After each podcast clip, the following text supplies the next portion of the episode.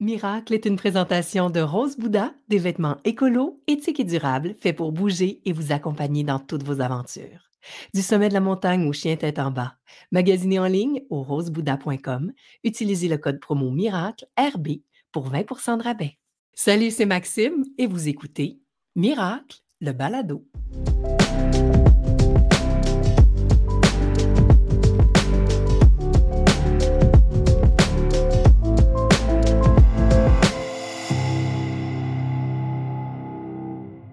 Salut, je suis vraiment contente de vous retrouver. Je suis en compagnie d'une de mes personnes préférées au monde. Et non, ce n'est pas mon conjoint, ce n'est pas mon husband, c'est ma sœur.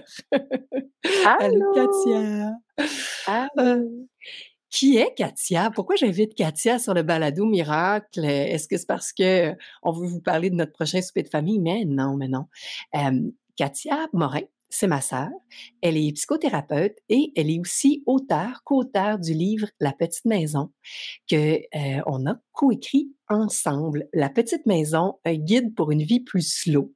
Comme vous savez que c'est un de mes sujets de prédilection, c'est quelque chose avec la vitesse qui, quelque chose qui m'obsède, avec euh, laquelle je dirais que je me bats un peu euh, tout le temps parce que j'ai tendance à mettre le pied dans la tornade, embarquer dans le train, peu importe la métaphore qui vous allume, euh, très facilement.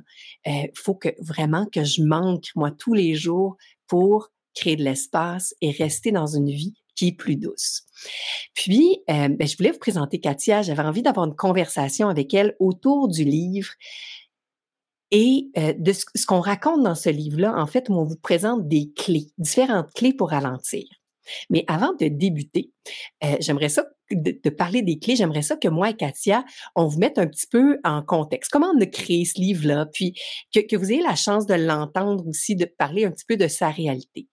Fait que je ne sais pas si ça te va, Katia, euh, qu'on fasse ça comme ça. Est-ce que tu es ben d'accord? Oui, ben oui, ben oui, bonjour tout le monde. Ça me fait plaisir d'être là, puis de parler avec toi de ça, de parler du livre. C'est vraiment euh, un beau privilège de pouvoir le partager avec plein de monde. C'était une belle expérience qu'on a vécue entre sœurs. Oui, mm-hmm. entre sœurs. Puis une question qu'on a vraiment souvent, nous, c'est Hey, vous avez écrit ce livre-là à deux, entre sœurs. Est-ce que ça a été plus difficile ou plus facile parce que vous étiez des sœurs de travailler comme ça sur un livre? Qu'est-ce que tu dirais? Je dirais que ça a été plus, ouais, je dirais que ça a été plus facile parce que on se connaît, on a un peu de, on a été habitués euh, avec les années, c'est certain, on a grandi dans le même milieu familial. Alors, il y a des choses qu'on n'a pas besoin de s'expliquer, on n'a pas besoin de, de deviner, on se connaît, on peut même faire de la télépathie. on a les mêmes références, euh, le même système de valeurs. Alors, tout ça a facilité l'écriture du livre, euh, j'en suis certaine. Puis en plus, il y avait vraiment un désir profond de partager cette expérience-là ensemble, un désir d'aller un peu plus en profondeur dans nos réflexions, de creuser, de, de se thérapeutiser nous-mêmes en le faisant parce que ça nous a permis de d'aller à la rencontre de, de soi, de, de nos, euh, nos blessures peut-être d'enfance qu'on a portées, tu sais, en, en, parlant, en parlant de, de, de tous ces sujets-là euh, qui, qui nous touchent. Ben, veut, veut pas, on fait un retour sur, euh, sur plein, plein de choses qui nous habitent. Puis, bon, donc je pense que oui, c'était très intéressant dans ce sens-là. On a pu aller à la rencontre de, de belles choses comme des choses qui qui, sont plus durs à affronter, mais qui font du bien à affronter parce qu'ils libèrent une fois qu'on une fois qu'on les touche puis qu'on euh, on en parle. Justement, euh, toi, Qu'est-ce qui était un peu... Euh, pourquoi tu avais vraiment le désir de parler de ce sujet-là? Qu'est-ce qui t'animait? Parce qu'on s'entend, pour écrire un livre, il faut, avoir une espèce d'élan, un, un, désir de partager qui est fort parce que ça demande du travail, puis il faut trouver du temps pour le faire, puis on a des vies très occupées. Tu es une maman, euh, tu as des enfants dans le sport, tu as une job à temps plein, tu as une vie très, très remplie, tu enseignes le yoga aussi. Alors, qu'est-ce qui était toi, ton essence, ton gaz qui faisait que, OK, aujourd'hui, là, je m'assois devant l'ordinateur puis j'écris. J'ai besoin de communiquer ça. Mmh Mais je pense que c'est ce désir profond de comprendre l'être humain, de me comprendre moi-même. Euh, lorsque je fais de la thérapie avec mes clients, évidemment, on va à la rencontre de soi, on fait du travail sur sur soi et de voir comment des fois on est bloqué, puis on n'est pas on n'a pas accès à la meilleure partie de soi parce qu'on est tellement pris dans ce conditionnement-là qui nous habite de notre enfance à l'âge adulte.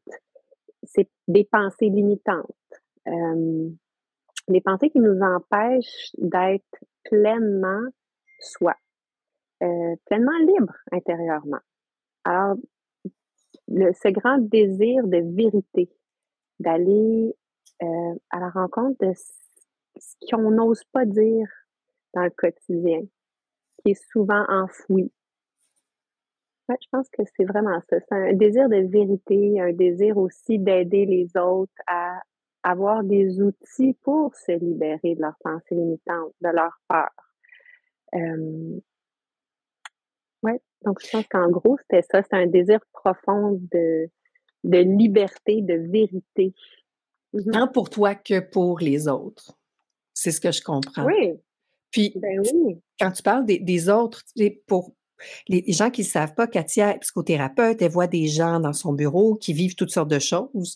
et est-ce que tu avais remarqué que de façon générale, il y avait de plus en plus de gens qui arrivaient vers toi essoufflés en parlant de la vitesse, du fait qu'il y avait l'impression que ils n'arrivaient pas à reprendre le dessus, euh, que la vie allait trop vite, qu'ils avaient l'impression de ne pas vivre leur vie. Est-ce que c'était quelque chose de récurrent, ce désir-là de ralentir ou d'impression d'aller trop vite puis de jamais être capable de s'arrêter chez les gens qui venaient te voir? Tout à fait, tout à fait. J'en vois tous les jours. C'est vraiment un fléau dans notre société, euh, cette façon d'aller euh, à 100 000 à l'heure, puis de ne pas prendre le temps de s'arrêter pour se regarder, alors, on reste un peu étourdi au quotidien. On reste comme dans le livre, je fais l'analogie avec les patineuses. C'est des petits insectes qui vont très rapidement au-dessus de l'eau, à la surface de l'eau, puis ils se gardent toujours très, très occupés, mais sans jamais prendre conscience qu'il y a tout un lac en dessous avec tellement de richesse. Alors, je, compare ça vraiment à nous, à notre cerveau, à notre façon de vivre notre quotidien. On reste à la surface.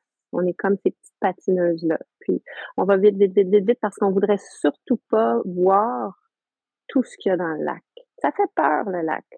Ça peut être très, très, euh, très épeurant, très intimidant, le lac.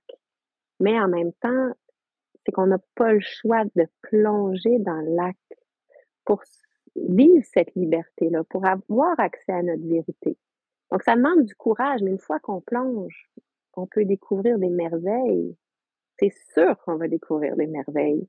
Et c'est vraiment moins épeurant que ce qu'on pense. On a plus peur d'avoir peur. mm c'est, j'adore cette, euh, cette analogie-là des patineuses. Euh, vous avez sûrement vu ça sur un lac, là. Si vous êtes allé dans un lac une fois dans votre vie, vous avez vu des, des petits insectes qui glissent à la surface de l'eau. Puis c'est vrai, ils vont tellement vite Mmh moi, je peux tellement me projeter là-dedans par moment, puis de pas d'aller tellement vite, puis de rester à la surface, puis de jamais là, juste descendre un petit peu, puis de rentrer en contact peut-être avec avec des peines, avec des stress, puis aussi avec des belles choses. C'est qu'il y a ben, il y a beaucoup de belles choses qu'on des fois des choses qu'on connaît même pas de nous-mêmes qui se trouvent en dessous de la surface du lac du moment où on se décide, OK, on va s'arrêter un petit peu, puis on, on, va, on va prendre une pause et on va apprendre à se connaître, on va faire de l'espace pour ce qui nous fait du bien. Oui. Pardon? Puis la façon que j'aime l'expliquer aussi, c'est que dès qu'on vient au monde, on a un besoin d'être vu, d'être aimé, d'être entendu. Alors, tous les êtres humains, on vient au monde, on a besoin d'être aimé, on a ce besoin d'être vu, d'être entendu pour qui on est. Et puis, plus la vie avance, ben, on se, on développe des mécanismes de protection parce, pour protéger ce besoin d'être aimé. Alors, on développe des mécanismes. Puis là, hop, un autre mécanisme. Puis, hop, on ne se sent pas en sécurité, alors on va développer un autre mécanisme de protection. Puis ça s'accumule. Alors c'est comme des plures d'oignons qui s'accumulent pour se protéger.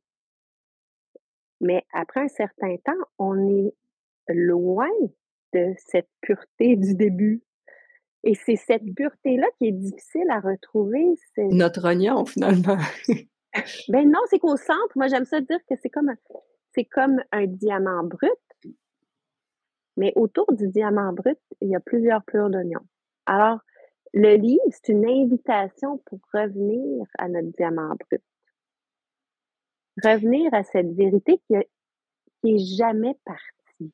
Elle est juste camouflée par certaines couches. Alors, quelques couches, quelques puanteurs, mais elle est encore là. Elle n'est pas loin. Puis les clés. Euh, ouais. Excuse-moi, je ne voulais pas te couper. non, c'est correct. Mais euh, justement, c'est à travers les clés, on donne des, petits trucs pour enlever des couches de pleurs d'oignon pour retourner à notre mmh diamant brut. Je vais, je vais les énumérer. Puis ensuite, j'aimerais ça que tu me parles de la clé qui, toi, te parle le plus en ce moment par rapport à mmh. ce que tu vis. Donc, la clé numéro un, c'est je trouve mon équilibre pour me libérer de ma culpabilité. La clé numéro deux, j'ai le pouvoir de changer les choses pour me libérer de mes fausses croyances. Hein, on vient d'en parler un peu. Mmh J'apprivoise la peur pour me libérer de mes scénarios cognitifs. Je protège mon jardin pour me libérer de la peur de mettre mes limites. J'assume qui je suis pour me libérer de mon ego, le fameux ego. Je crée de mmh l'espace pour me libérer de la comparaison ère des réseaux sociaux. Je cultive mon bonheur pour me libérer de mes attentes. Et la clé numéro 8, je cultive la gratitude pour me libérer de la pensée que les autres prendront soin de moi. Oh! Mmh Quelle est la ah. clé qui te parle le plus en ce moment ou de laquelle ben, j'ai envie de parler? Ouais, ben, je te dirais que celle que j'ai eu le plus d'écho, c'est je protège mon jardin pour me libérer de la peur de mettre mes limites. Ça touche beaucoup, beaucoup de gens. Et ça rejoint ce qu'on vient de dire par rapport à la pression, tu sais, de la société. Cette socialisation qui, qui nous affecte malgré nous parce qu'il y a une exigence, il y a une attente, des exigences, des attentes qu'ils soient conscientes ou inconscientes, on les ressent. Puis, ce qui fait qu'on veut atteindre un certain niveau pour se sentir aimé, encore une fois, pour plaire, pour, euh, pour se sentir vu. Alors, c'est toujours un peu ce combat-là intérieur. Si je fais moins, est-ce que je vais être encore aimé? Si je ne fais pas de l'overtime au travail, est-ce que je vais être encore aimé? Est-ce que je vais avoir encore autant de valeur? Alors, ce besoin profond revient constamment dans nos décisions. Et de mettre nos limites, c'est pas facile. C'est un sujet qui est peut-être très populaire en ce moment, mais qu'est-ce qu'il veut vraiment dire? Qu'est-ce que ça veut dire mettre ses limites? Qu'est-ce que ça veut dire lâcher prise aussi? C'est pas facile. Alors, si on revient à l'analogie du livre par rapport au jardin, donc les limites, c'est comme avoir une belle maison avec un beau jardin, des fleurs extraordinaires dans notre jardin. On a des roses, des coquelicots, on a euh, des tournesols. C'est magnifique, c'est resplendissant. Puis là, ben, on laisse les gens venir dans notre jardin, puis les gens cueillent des fleurs. Il y en a même qui vont faire du camping sur notre jardin. Puis il y en a qui vont laisser leurs déchets. Il y en a qui vont mettre une toilette chimique sur notre jardin. Ça peut aller loin. On peut laisser les gens prendre beaucoup de notre jardin. Alors, notre jardin, ça représente le soi, ça représente nous, le je. Et là, de mettre nos limites, c'est ah, diriger une belle petite clôture tout autour de notre jardin avec une clôture où nous-mêmes, nous avons le choix de laisser les gens entrer ou sortir. On prend la décision. Ah oui, ça, ça oui. cette personne-là, je la reste, je la laisse rentrer. Je la laisse entrer dans mon jardin, je la laisse. Si je choisis de lui donner une fleur, je le choisis. Mais c'est pas une porte qui est ouverte à tous les jours pour tout le monde, comme bon leur semble. C'est quelque chose qu'on protège. Alors, c'est de dire oui à ce qui fait du bien et c'est d'apprendre à dire non à ce qui fait pas du bien. Mais à travers tout ça, il faut apprendre à se connaître parce qu'on pourrait dire non très souvent. Mais qu'est-ce qui fait des fois que je veux dire non? Qu'est-ce que ça éveille en moi? Est-ce que ça me fait vivre quelque chose, cette situation-là, qui révèle un blocage qui est très propre à moi? Donc, c'est certain que de se connaître soi-même est aussi un élément essentiel pour pouvoir mettre ses limites. Mmh euh, les limites, ça a été pour moi aussi, mais premièrement, c'est quelque chose que je continue à apprendre à faire quotidiennement. C'est quelque chose, je me suis rendu compte que ça m'a pris des années avant de découvrir que je ne mettais pas assez mes limites. Puis même en écrivant le mmh livre, je, me, je me suis reconfrontée à comme une nouvelle couche de limites, en fait, que peut-être que je ne mettais pas finalement. Mmh oui, tout à fait. Puis, même chose pour moi, je pense que, excusez la vulgarité, mais après avoir écrit le livre, c'était tellement fort en moi le no bullshit. J'ai pas le goût d'accepter l'inacceptable. J'ai pas le goût de faire semblant que c'est OK quand c'est pas OK. Puis, il y a une façon de dire que c'est pas OK. On n'est pas obligé de tomber dans la colère. On n'est pas obligé de crier notre nom. On peut juste dire moi, ça me convient pas. Voici pourquoi. Ce qui, est, euh, Oui, vas-y. vas-y. Je voulais dire que ce qui est difficile, c'est que quand on ne sait pas exactement pourquoi on dit non, c'est là aussi où des fois on crie plus. Je ne sais pas si tu es d'accord avec moi, mais quand mm-hmm. on, se sent coupable à travers notre non, je vais mettre mes limites là, puis, là on, crie ça tout croche, puis les, gens le reçoivent tout croche, puis ils comprennent pas ce qui t'arrive parce que tu l'as jamais fait avant. D'apprendre à le mm-hmm. communiquer, c'est aussi c'est aussi un sport en soi. Euh, et le, le voyons, comment je pourrais dire ça? Euh, tu l'as super bien dit. Mais je comprends ce que tu veux dire. Je peux de l'ancrer dans une. Oui, aide-moi, aide-moi.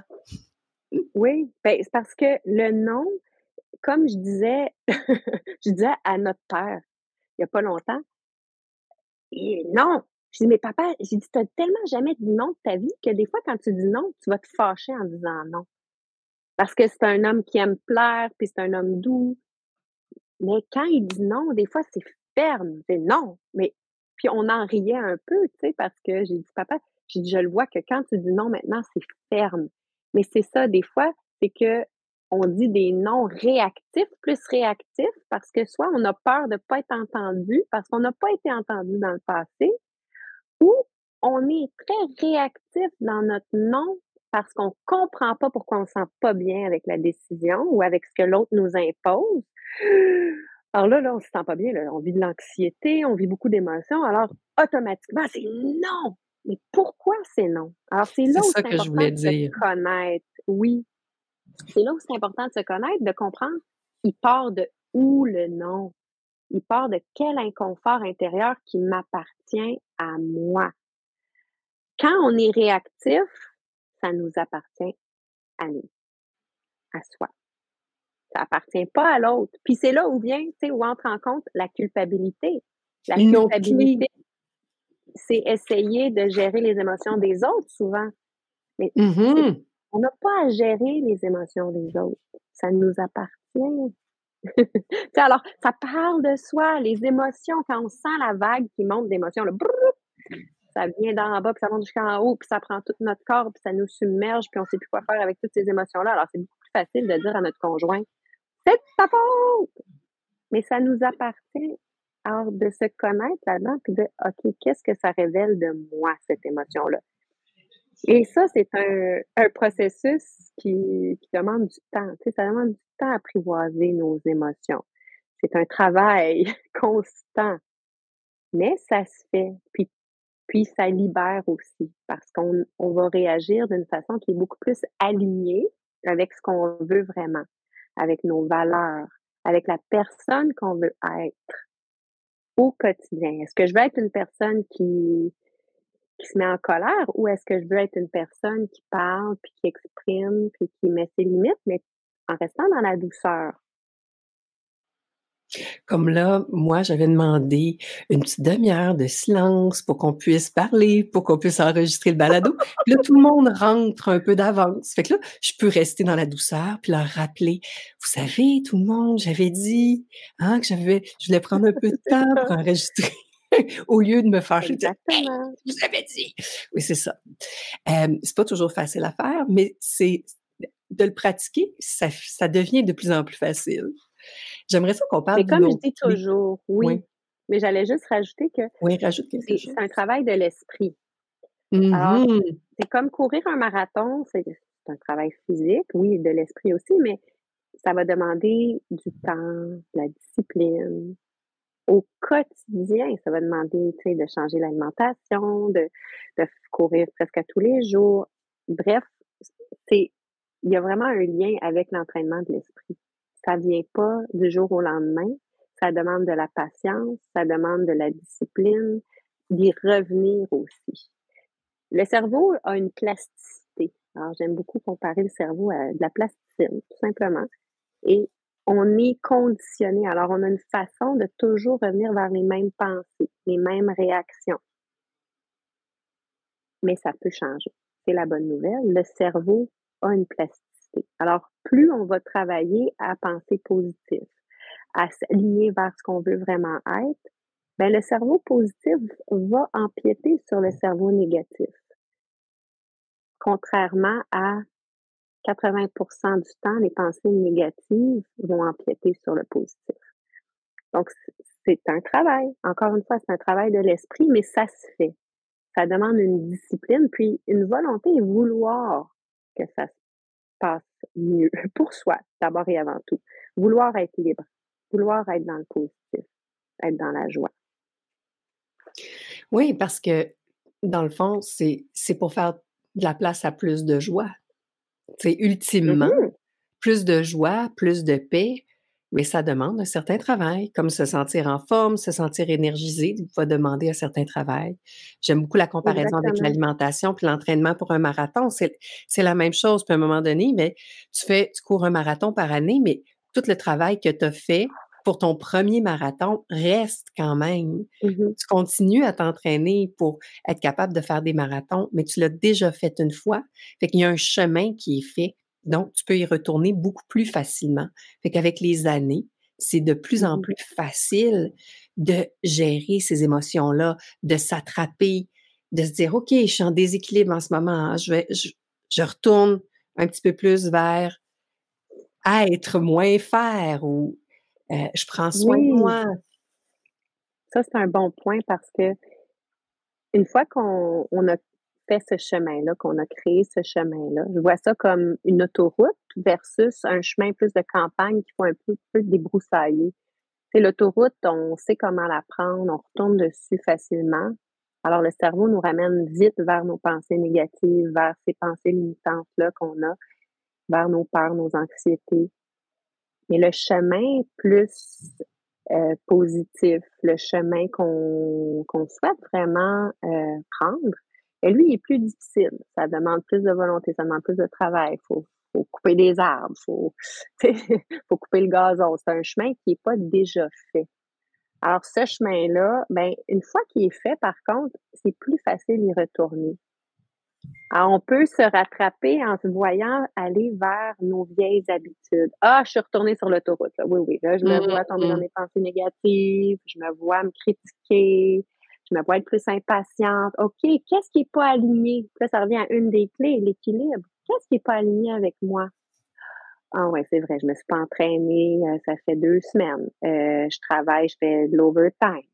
Euh, j'ai mangé du McDonald's euh, cinq fois cette semaine. j'ai pas pris ah soin de mon alimentation. Mais c'est des choses de base. McDonald's, à chacun ses choix, mais tout est dans l'équilibre. Alors, tout est dans l'équilibre. C'est OK, ben comment est-ce que je peux revenir à mon équilibre personnel? Qu'est-ce qui me permet de rester sur la ligne droite? Euh, si, si on prend l'analogie du piano, le piano doit être accordé à tous les temps de mois pour rester aligné. La même chose avec la guitare. La guitare, elle doit être accordée presque à tous les deux jours ou à tous les jours. Alors, nous aussi, on doit s'accorder. Puis mm-hmm. aussi, ce qui est intéressant avec la, la comparaison avec les instruments de musique, c'est qu'il y a des éléments extérieurs qui font que ton piano doit être accordé plus souvent ou ta guitare doit être accordée un changement de température, d'humidité. Euh, ça joue sur la sur, sur mm-hmm. l'instrument. Donc, ce n'est pas que nous. C'est sûr qu'il y a des facteurs extérieurs qui vont venir avoir un certain impact sur comment on se sent, mais c'est comment on gère ces facteurs-là extérieurs qui va faire toute la différence. Fait des fois, il faut peut-être s'accorder plus souvent parce qu'il y a des situations externes, extérieures dans notre environnement, dans ce qu'on vit, qui font que, OK, ben là, moi, pour m'accorder, il faut, faut que je m'entraîne, il faut que j'aille courir, il faut que j'aille marcher. Peut-être que je vais aller marcher deux fois de plus cette semaine pour rester en équilibre, pour me sentir mieux, parce que je suis dans une période de ma vie où il y a plus de pression. Mm exactement. Tellement. Puis, tu sais, c'est la fameuse phrase, c'est un peu cliché, mais elle dit tout. C'est la vague, elle va toujours être là. On on peut pas arrêter l'océan de faire des vagues, mais on peut apprendre à la surfer. Mmh oui, c'est cliché, mais ça dit tout. Alors, le chaos va pas s'évaporer. On vivra pas une vie sans stress. On peut essayer de s'en éloigner, oui, tout à fait, ou de diminuer les stress inutiles. Mais la vie demeure ce qu'elle est.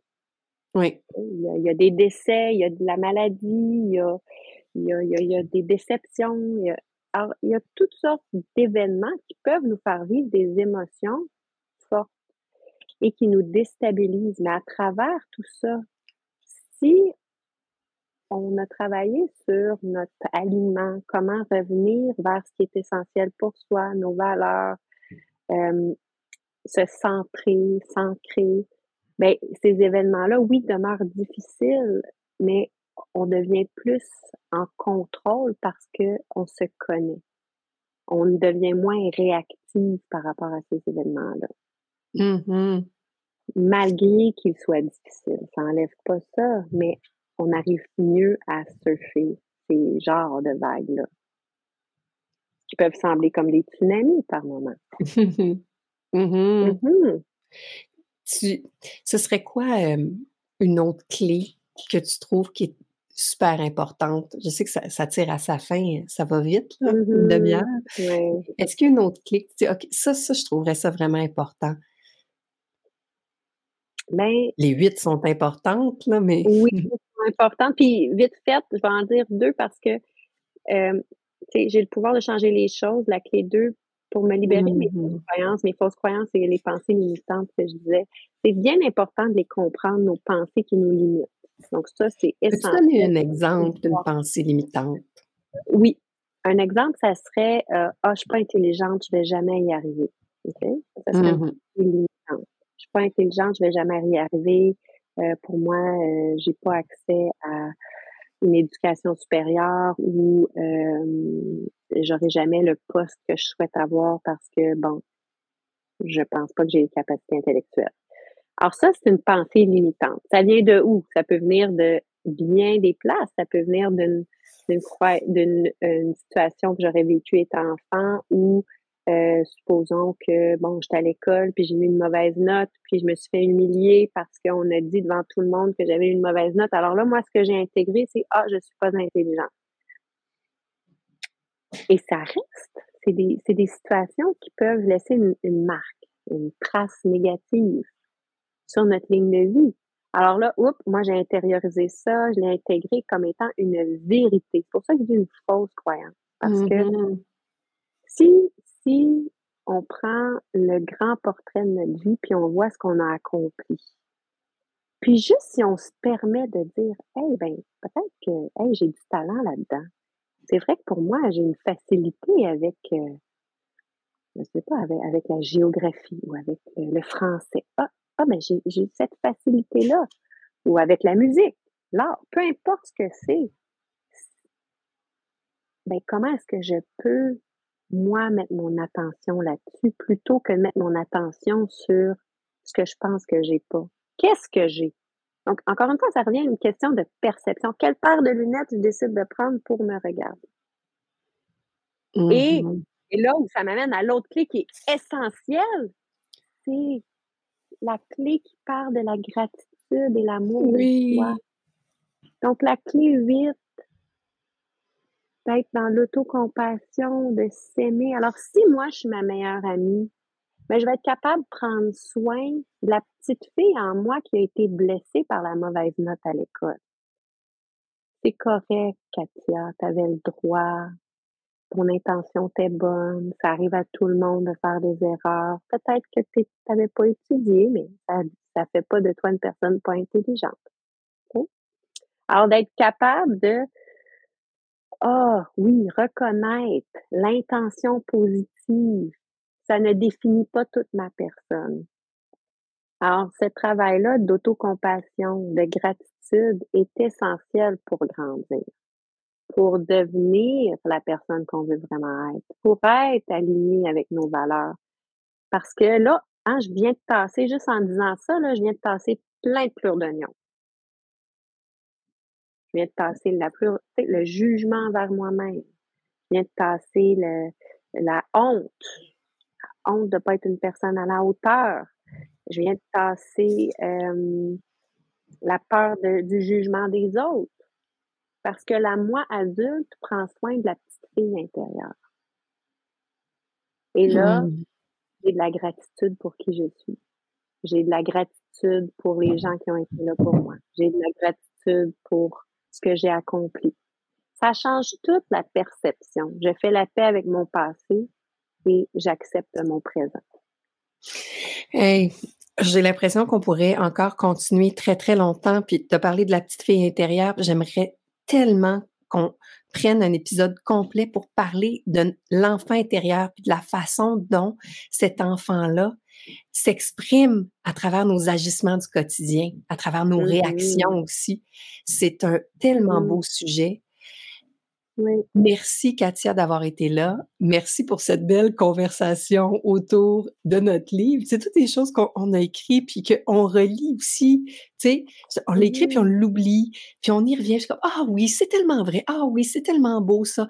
Ah, tu sais, fait c'est vrai, c'est un travail du quotidien, puis il faut y retourner, puis le, faire, prendre soin de soi, être, être dans l'autocompassion. Si ça vous intéresse, c'est pas pour faire une plug pour le livre, mais si vous voulez en savoir plus euh, sur les différentes clés, ça s'appelle La petite maison, guide pour une vie slow aux mmh éditions Le Jour. Et j'étais avec euh, Katia Morin, et qui est ma sister, ma sœur. Euh, merci d'avoir été là pour un autre épisode de Miracle et on se retrouve très bientôt. Vous entendez peut-être, ma famille s'énerve, ils sautent. Entendez-vous sauter? Non? Vous n'entendez pas les enfants crier? Moi, je les entends. Au revoir. C'est la vie. C'est la vie. C'est la vie. Je veux dire une dernière chose. Dis quelque chose. Pas peur de plonger. Plonger. Plonger dans le lac. Plonger dans votre lac. Il est beau. Merci. Oh, vous êtes extraordinaire. On vous aime. On vous embrasse. Bye.